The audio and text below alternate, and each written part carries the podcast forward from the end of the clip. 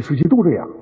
你看法国大革命，你看拿破仑的将军元帅是什么人？剃头匠、屠夫、车夫、理发师、小学教师，变成拿破仑的元帅、将军。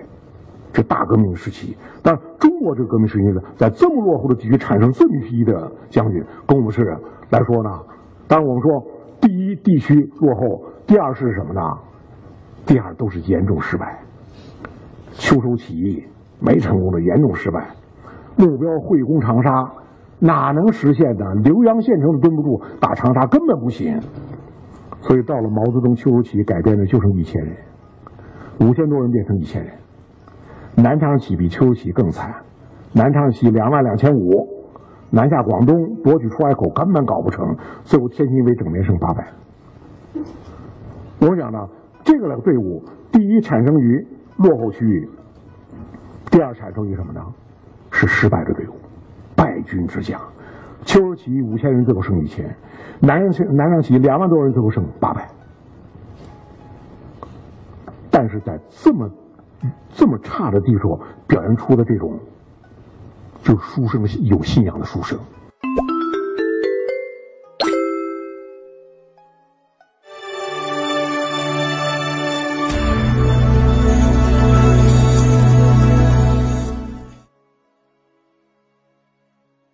二七年十月，组建工农革命军第一军第一师第一团教导队。其实这一千人就是第一团，加缩成一个团了，组建教导队。古往今来的农民起义，没有人办教导队的，他办教导队，办学习。教导队干什么呢？就是要改造这个队伍。教导队队长吕赤。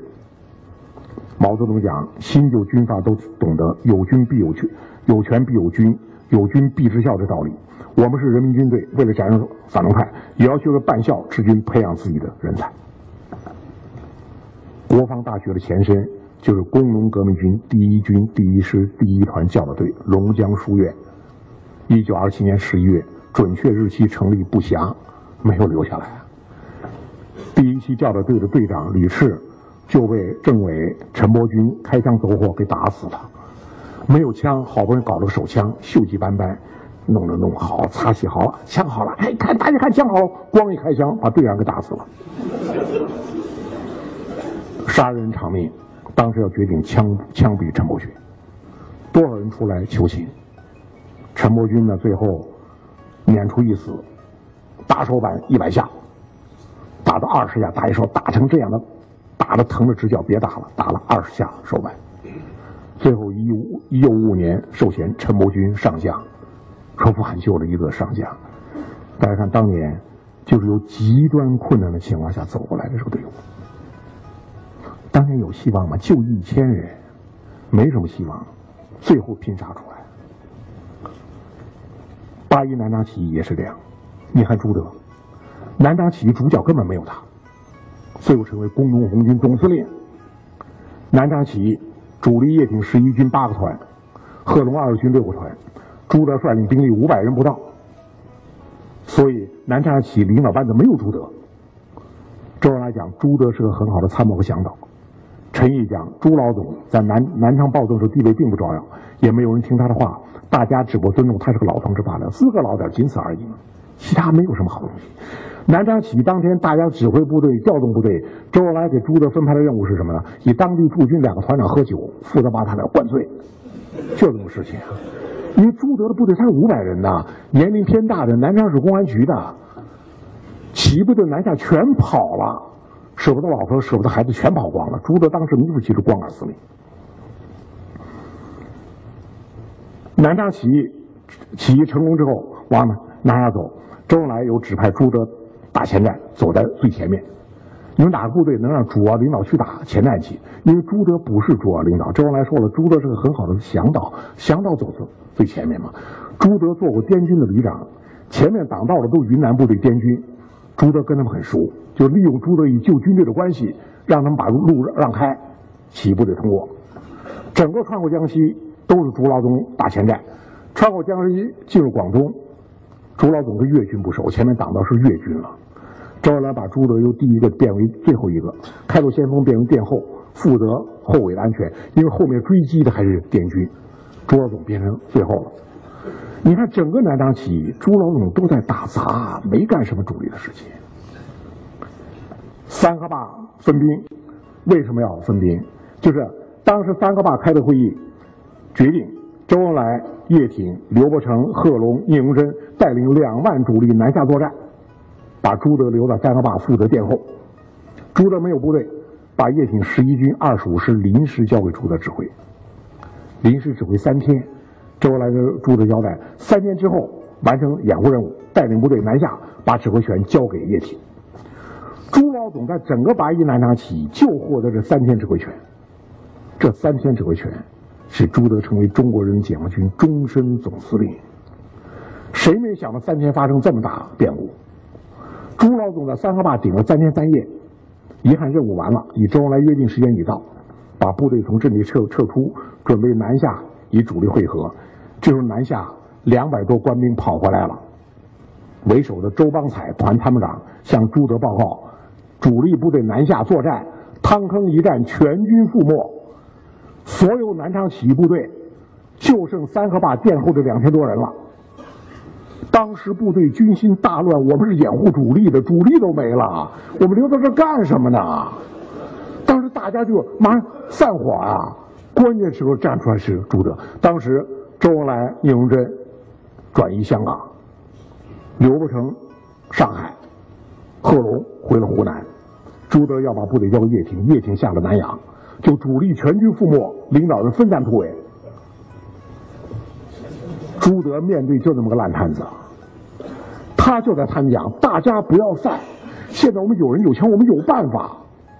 后来很多老同志回忆说，在三河坝没有散伙，是勉强听取了朱德的意见，反正走投无路了，谁也不知道该怎么办。朱德说他有办法，那就好，跟着他干，看看，看看他有什么办法。他没办法，咱们再走不晚。这部队不是朱德，是叶挺的，所以这个部队是半信半疑跟着朱德走，一边走人一边跑。八一南昌起不，八月一号江西南南昌天气也是很热的，起义队伍穿的都是短衣短裤，跟着朱老总一直走到十月底，还是短衣短裤。没有备装，没有食品，没有药品，没有枪支弹药补充，一边走着人一边跑，走到江西安远天津围，两千多人跑的只剩八百，二十五师师长、党代表全部走光，中央接到报告，师长、团长均皆逃走，各营连长一多离开，师以上军事干部只剩朱德一人，政工干部一个不剩，团级军事干部只剩王二卓，政工干部只剩陈毅。队伍面临一哄而散之时，我们今天回想起来，我是真是中国革命千钧一发之刻。这八百人要散掉，南昌起义片甲不留。中国人民解放军到哪里寻找自己的奠基呀？没有了奠基了，中国革命主要斗争形式武装斗争，我们能够胜利吗？在此这意义上讲，朱德，大家以为他是个老好人，名不见经传，脾气好。对他战功都不知道，我朱德在关键时刻居功至伟，就在天津围那个稻田的土坎子上，朱德站上去说：“大革命失败了，我们起义军失败了，但我们还是要革命的，同志们要革命的跟我走，不革命的可以回家，不勉强。”朱德当时举例子：一九零五年俄国革命失败，一九一七成功了，我们今天就是俄国人的一九零五年，我们一定会迎来我们的一九一七年。当时台下官兵回忆说，没有多少人知道俄国人一九零五年怎么回事，不知道。但是就从朱德的激情信军中，火焰一般的感觉到了什么呢？感觉到了信仰的力量。就是在这个特定的困难情况下，没有人相信革命还能胜利了。只有这么一个旧军队出来的旧军人，他相信革命一定胜利。这八百人跟着他信了。这八百人是丢了魂的队伍。朱老总给他们一个魂。我想，什么叫领导？这就叫领导。领导绝不是搞好大家的衣食住行、吃喝拉撒，当然那是领导必须干的事情。领导必须指出大家的希望，并且带领你的团队朝希望之光前进。我们今天很多这样，领导就搞好后勤，搞好大家你们的工作条件就这样，你们就干去吧，往哪儿干呢？朝哪儿走啊？领导必须指出方向。我们我这儿讲例子，我们有国务院领领导，二零零七年访问哈佛，哈佛大学演讲，哈佛的中国学生把他围住了，问我们这领导说：“呃，我们哈佛学生都绿树上一片绿叶，请问领导同志，您您是什么呢？”我们这国国务院的主要领导讲：“我和你们一样，我也是绿树上一片绿叶。”当然，我说你以群众打成一片角度来说，这讲话也也是对的。群众绿叶也是绿叶，但从领导科学是不行的。群众哭你也哭，群众笑你也笑，群众说向东我们向东，群众说向向西我们向西。群众是树叶，领导是树干。树叶是随风摇曳的，树干是岿然不动的。领导必须做中流砥柱。你看朱德，中流砥柱。陈毅后来讲，朱总司令在最黑暗的日子，群众情绪低到零度，灰心丧气之时，指出光明前途。这是总司令的伟大，没人相信革命成功了，就一个人信，大家根本都信了。什么叫力挽狂澜？这就叫力挽狂澜。什么叫领导？这就叫领导。我这队伍里面没有人几个人能想到二十二年之后百万雄师过大江，但每一个自愿留下来的人，从朱德身上都感受到革命一定胜利的这种信念。我们说，当年四散撤退的南昌起义领导人，哪一个能想到起义过程中没有担负主要领导，从头到尾都在打杂的这个朱德，最后竟然是他收拢南昌起义残部，坚持斗争，从而成为中国人民解放军第一军人、中国工农红军总司令、中国人民解放军总司令。南昌起义如果成功，能当总司令的比比皆是，轮不上朱德。南昌起义失败了。朱德的全部价值展现出来了，这是我们平常讲的危机毁灭权威，危机诞生权威，危机中要毁灭掉旧的权威，危机中要诞生出新的权威。朱老总与中国人民解放军中的全部权威诞生于南昌起的灭顶之灾过程中。一九五五年，中国人民解放军受衔，排列十大元帅之首的朱德。十大元帅之三的林彪，之六的陈毅，十大将之首的粟裕，一九二七年十月，都站在天津卫八百人的队伍里面。这八百人，最终成为中国共产党颠覆蒋家王朝的基本班底。我们有句话，叫“楚虽三户，能亡秦”。这八百人，成为颠覆蒋家王朝的主要班底。整个解放战争国共决战三大战役指挥者，林彪指挥了辽沈和平津两大战役，陈毅、粟裕指挥了淮海战役。决战战场东北战场、华东战场，国共决战主将全部产生了八百人。你当年的八百人谁看得上？当年撤离的领导不算逃兵。中央有令，队伍剩八百了，领导同志可以脱离部队，不算逃走。谁命令朱德留下来的？没有人要求他。我讲这叫历史自觉。真正成功的领导具有历史自觉，没有人赋予你，你凭内心这种感觉去做。为什么真正成功人他的直觉感都非常强了，听从内心的召唤？你看朱德。解放后，国务院副总理谭震林同志有段回忆，他说：“假若朱老总不能把南昌起义队伍拉上井冈山，而井冈山只有秋收暴动这一点力量，很难存在下去。”谭震林同志就是秋收起义的，他说：“那秋起力量弱，湖南的农军、浏阳的学生、安源的矿工成分比较弱，战斗力不强。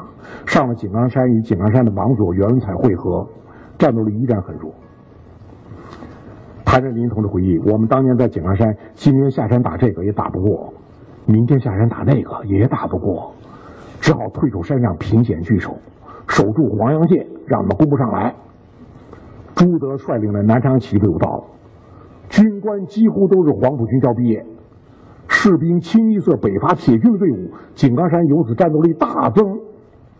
我说一直延续到今天，中国人民解放军陆军核心主力，陆军第三十八集团军、陆军第三十九集团军、陆军第四十一集团军、陆军第十六集团军、陆军第五十四集团军，都来自南昌起义。到今天，这是陆军的核心战斗力发源。这是中国人民解放军战士评价八一南昌起队伍在极端困难的情况下能够保持下来，朱德为中国革命事业做出重大贡献。我们今天很多人，我觉得对朱德了解就是跟朱德扁担，除此之外一无所知了。仅仅凭跟朱德扁担能当红军总司令，太轻看中国革命了。所以我们讲的话叫“人的一生纵然漫长，但是关键时刻只有几步”。你看朱老总这一锤子，我说朱老总哪怕一生就做这么一件事，做完这件事以后，他以后一辈子什么事都不干，整天躺在床上睡大觉，他照样是谁都颠覆不了的中国人民解放军的泰斗。他做的事太关键了，太具有初创性了，太不可复制了。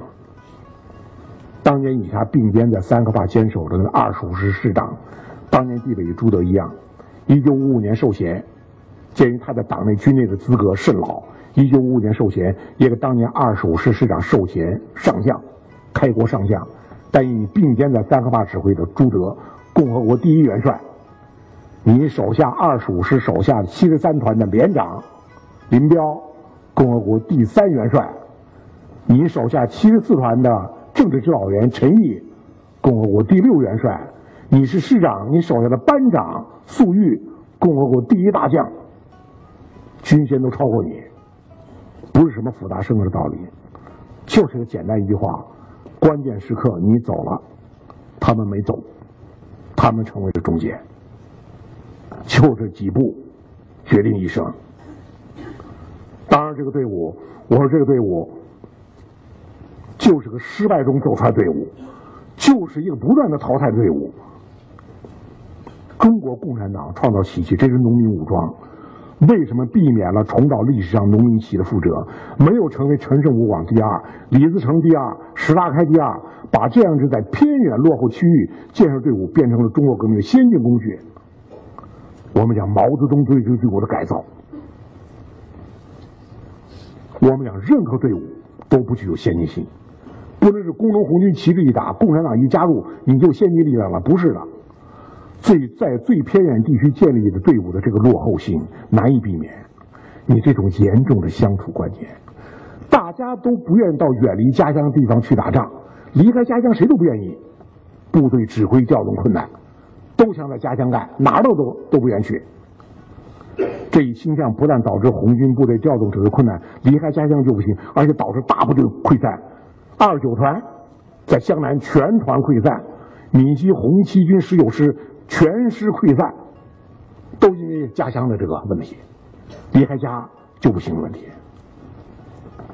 一个农民队伍改造出来非常不容易，严重的我们讲严重的乡土观念，顽固的宗族观念。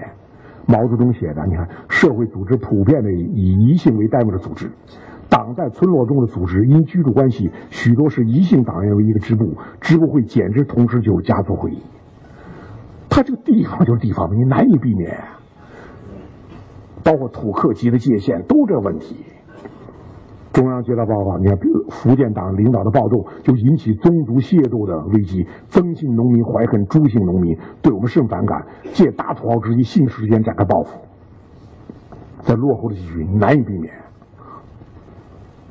土地观念、宗族观念、组织纪律淡薄，一个农民的队伍，长期小农经济、散漫的生活方式，导致很难适应严密的组织、严严格的纪律。队伍刚刚组织起来，很快要散掉。今天有五十个人，明天有五，能不能有五十人还成问题。来来去去十分自由。非常典型的例子，打下青州，要收稻谷，纷纷脱离队伍回家割稻，城方无人顾及，城池又丢了。你看这个队伍，就农民的队伍，它不具有天然的先进性。贺龙回忆，那时候部队竟然他抓到手里一把豆子，手一松就会散掉。我觉得跟企业最初组建一样，企业组建大家都为利益来嘛，能挣钱就挣钱，不能挣钱有别这地方挣钱，都一样的。所以你打造一个团队，当年非常困难，严重的想的观念，认为革命就改朝换代，就你下我上，你当唱罢我登场。本来是贫农，一旦当选苏维埃执委，就要千方百计找件长衫马褂穿起来，要当富人，当人上人，打掉他是为了我上去。毛泽东描述当时队伍，他们是大烧、大杀、大抢的，他们是大嫖、大赌、大吃、大喝的，他们是流寇主义的游击政策，他们忙的不是建设政权、分配土地，而是扯起红旗到处乱跑。我们可以想象吗？当年领袖锻造队伍，不像我们这些今天电视片，红旗一打，红领章一戴，帽徽一飘，都是一个先进的思想。在最落后的地区，你要最先进思想普及，绝非易事。毛泽东讲，对没收及分配土地的犹豫妥协，对经费的贪滥用和贪污，对白色势力的未必或斗争不坚决，到处发现腐败，从那时候开始，从建军开始就有，一直都有。建设队伍是不容易。毛泽东，大家经常有例子，就毛泽东讲的话：“共产党又不是毛氏宗祠，讲毛泽东在党内领导的家长制，连他弟弟都反对他。”我说这个例子啊，你一定要看毛泽东在什么样情况下讲的。毛泽东是三十一团三营党代表，他把猪贩子当土豪打，要没收猪给部队改善生活。毛泽东知道以后，当街责骂毛泽谈，甚至要动手打他，没打成，被周围人劝住了。有人出来打圆场，既然如此，付钱算了。毛泽东火气不减，一句话把圆场给顶回去，引发在场等着吃猪肉、改善生活众多官兵强烈不满。毛泽谈也发牢骚说：“共产党又不是毛氏宗祠。”就这个背景，我觉得就就从这句话里面，我们今天回顾那一幕。可以想见，毛泽东当时面对这情况，内心非常着急，眼看又滑到农民起义的传统队伍里去了。当时很多人的想法就是分光吃尽。中国历史上，农民由于不堪忍受剥削压迫，揭竿而起，上山称王，从来不怕欺人。你看最后，不是落草为寇，就是接受招安。个别成功当上皇帝，像朱元璋那样的，也只是重复封建王朝的新旧轮替而已。共产党能不能走出这轮回？怎么走出这个轮回？以工农武装革军、农村包围城市为根本道路，红军队伍如何避免历史上的覆辙？如果这队伍不能建成革命的先进工具，那你跟农民起义是毫无区别的。当年我们失败后，认识到枪杆子能出政权，但建立着什么样的军队？如何领导这这支武装？如果潮水一样涌来，又潮水一样退走，与传统农民起义有什么区别？如果连改朝换代、四仰三里都无法超越，共产党先进性又表现在哪里？怎样获得劳苦大众真正信任？这就当时摆在，你有了纲领了，你怎么锻造这个队伍？明显的问题。从毛泽东不让大家吃猪饭的猪肉，我们看出，当时真正觉悟的不是多数，而是少数。是毛泽东的少数先先进分子，通过一个一个事例，让大家慢慢觉悟。面对着红军内鬼乱七八糟的，什么东西都有。毛泽东深刻指出，若不彻底纠正，则中国伟大革命斗争给予红军第四军的任务是必然担负不起来的。当时中央主要负责人周恩来在中央八八月来信中也概括了这话。谁忽视这一点，谁不要将红军带向流寇和土匪的行径。你看这个队伍，你弄不好就流寇土匪，你能建成那么先进的队伍吗？我们都从这儿看，当时让少数人对多数人的引导，和少数人对多数人的改造，不是多数人都觉悟了，大多数人是想风光吃尽的，少数人有大抱负，把队伍带出来，队伍就散伙就算。就是少数人，我觉得共产党最了不得的就是这个少数人。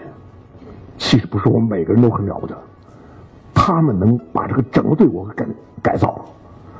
我们今天回顾这一幕，可以看到，一直成长于传统环境中的农民队伍，在错综复杂矛盾中向革命军队转型的艰难痛痛苦的蜕变。问题解决好坏，关系到农村包围城市，最后夺取城市，这是中国革命的根本道路，能不能走下去？你队伍改造不成，你根本不可能成功。所以我们说的工农红军并不具有天然的先进性。如果不能确立党对这个军队的坚强领导，不能确定群众路线、全心全意为人民服务宗旨，不能实行严格的纪律，不能自愿自愿保持艰苦奋斗、牺牲奉献的革命精神，无法避免滑向传统农民起义的路线。这就是当年一个改造。古田会议，习近平同志讲，古田会议使我们军队实现了凤凰涅槃。古田会议规定了军队的宗旨。古田会议提出了共产党对军队的绝对领导。为什么共产党对军队的绝对领导要改造它？没有这种绝对领导，不可能实行少数人对多数人的改造。第三个，提出了克服各种非无产阶级思想方法途径。第四个，开展积极的党内思想斗争。最终，古田会议。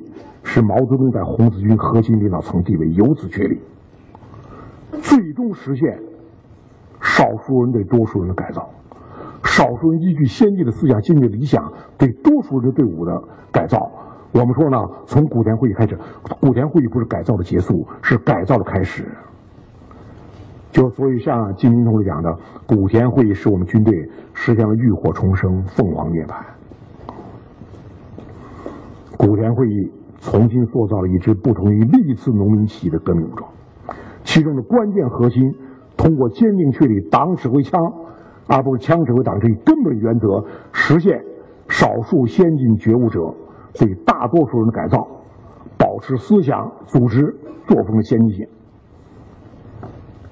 所以我们讲，历史证明，干了不起的事情需要了不起的决心，在特殊环境条件下。只有通过大权独揽，才可能实现少数人对多数人的改造。民主是多数决，改造不了。只有这样，否则要被多数同化掉。毛泽东讲，不为个人争兵权，要为党争兵权。最大意义就在这儿，不是为了抓权，是为了改造它。为了改造，一定要抓住权。你看这个队伍最后五次反围剿，二万五千里长征。抗战、解放战争、抗美援朝，一扫旧军队残余，一改农民起义弊弊端，以空前的艰苦卓绝、不怕牺牲，创造出崭新队伍。还有那种土农民习气嘛，还有那个家乡观念嘛，宗族观念嘛，一扫而光。古田会议对军队改造，最终成为中国革命，不仅是军队改造起点，中国革命走向胜利起点。锻造出这样的队伍，我们说，你看这些人，最后成为了中国军队的领袖，为革命做出重大贡献，改造了一个队伍，锻造出一批人来。我们讲，他们都被苦难所逼，被迫扯起战旗，投奔共产党闹革命，别无选择，然后成大器。我特别欣赏这句话。别无选择，然后成大器。我们今天选择太多了，我们难成大器。